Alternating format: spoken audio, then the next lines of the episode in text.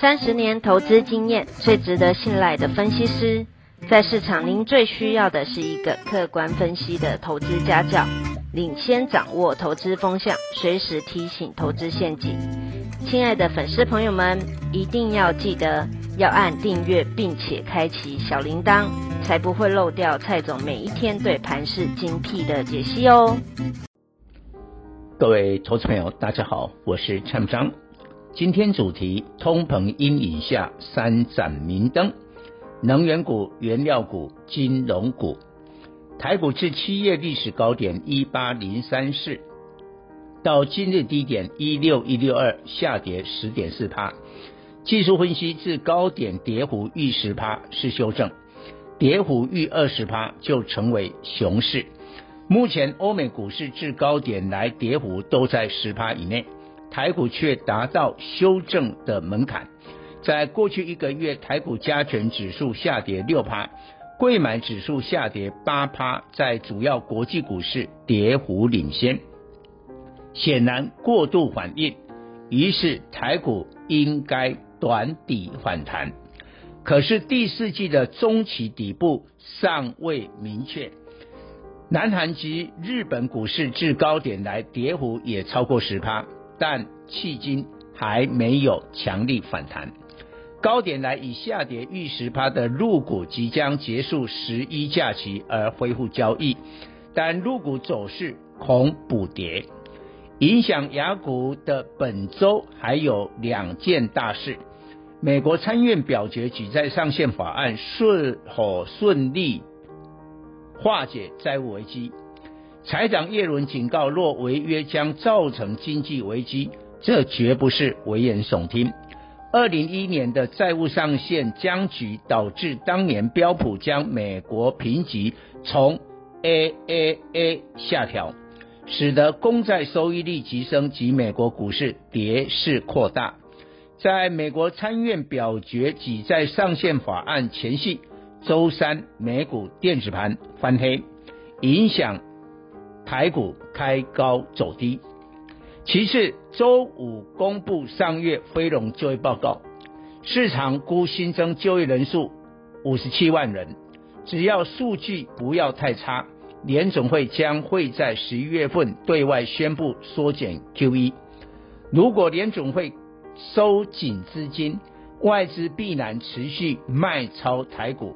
今年来累计卖超五千七百亿元，虽国内游资充沛，但一时之间也挡不住外资提款。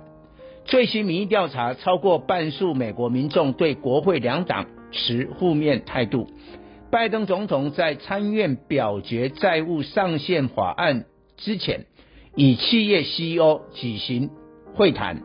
显然，夹企业民意施压国会通过，因此美国不至于债务违约。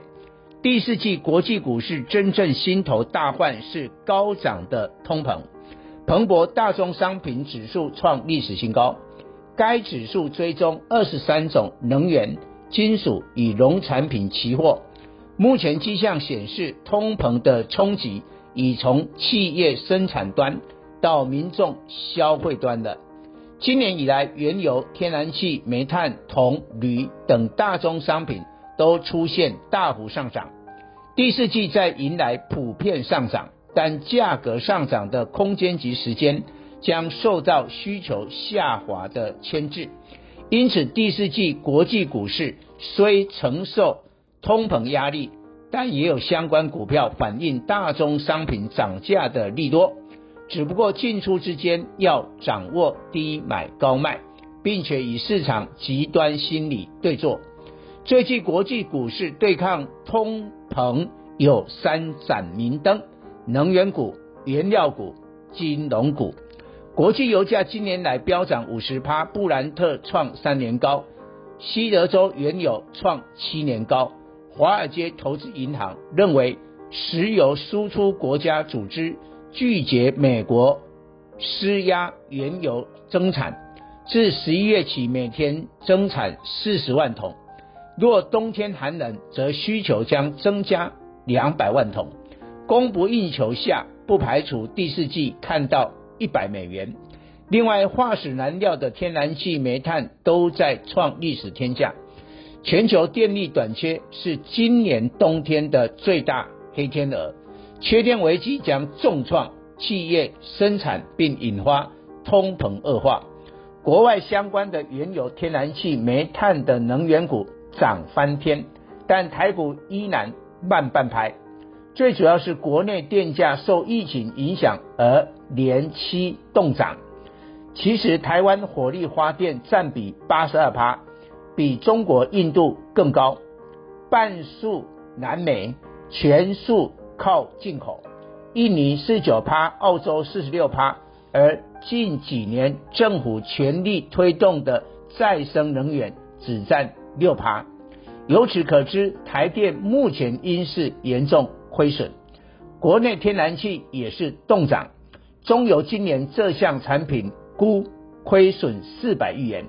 如果台湾像欧美一样立刻反映天然气、煤炭飙涨而电力涨价，投资人的感受就不同，在台股就会增加能源股比重了。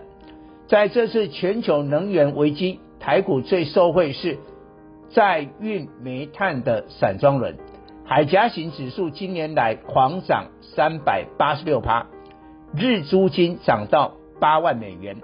盛况直逼二零零七、二零零八年。那两年，裕民二六零六。EPS 都大赚一个股本。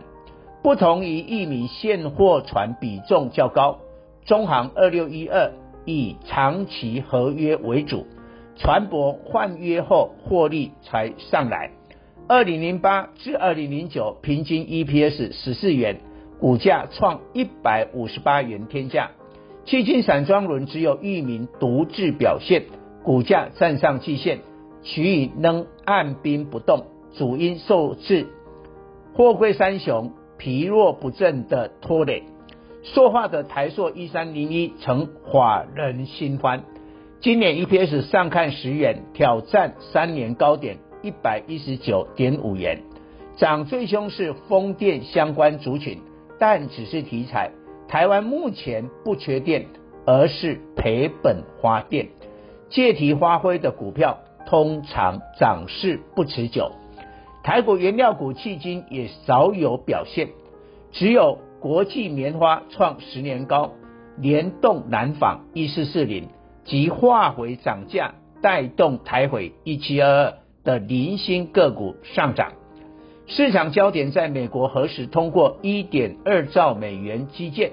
目前民主党内讧，温和派参议员坚持削减三点五兆美元的社会安全法案，但激进派议员反制一点二兆美元基建不过关。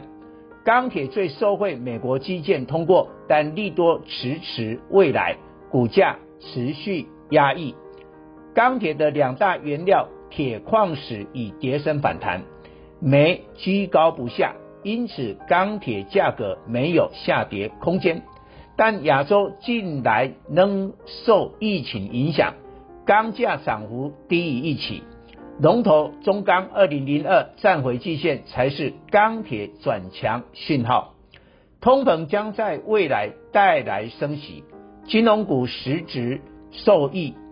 富邦金二八八一，国泰金二八八二，开发金二八八三，元大金二八八五，兆丰金二八八六，星光金二八八八等，十月以来股价没跌，对比大盘下跌，相对抗跌，俨然成为第四季通膨阴影中的资金避风港。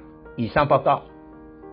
本公司与所推荐分析之个别有价证券无不当之财务利益关系。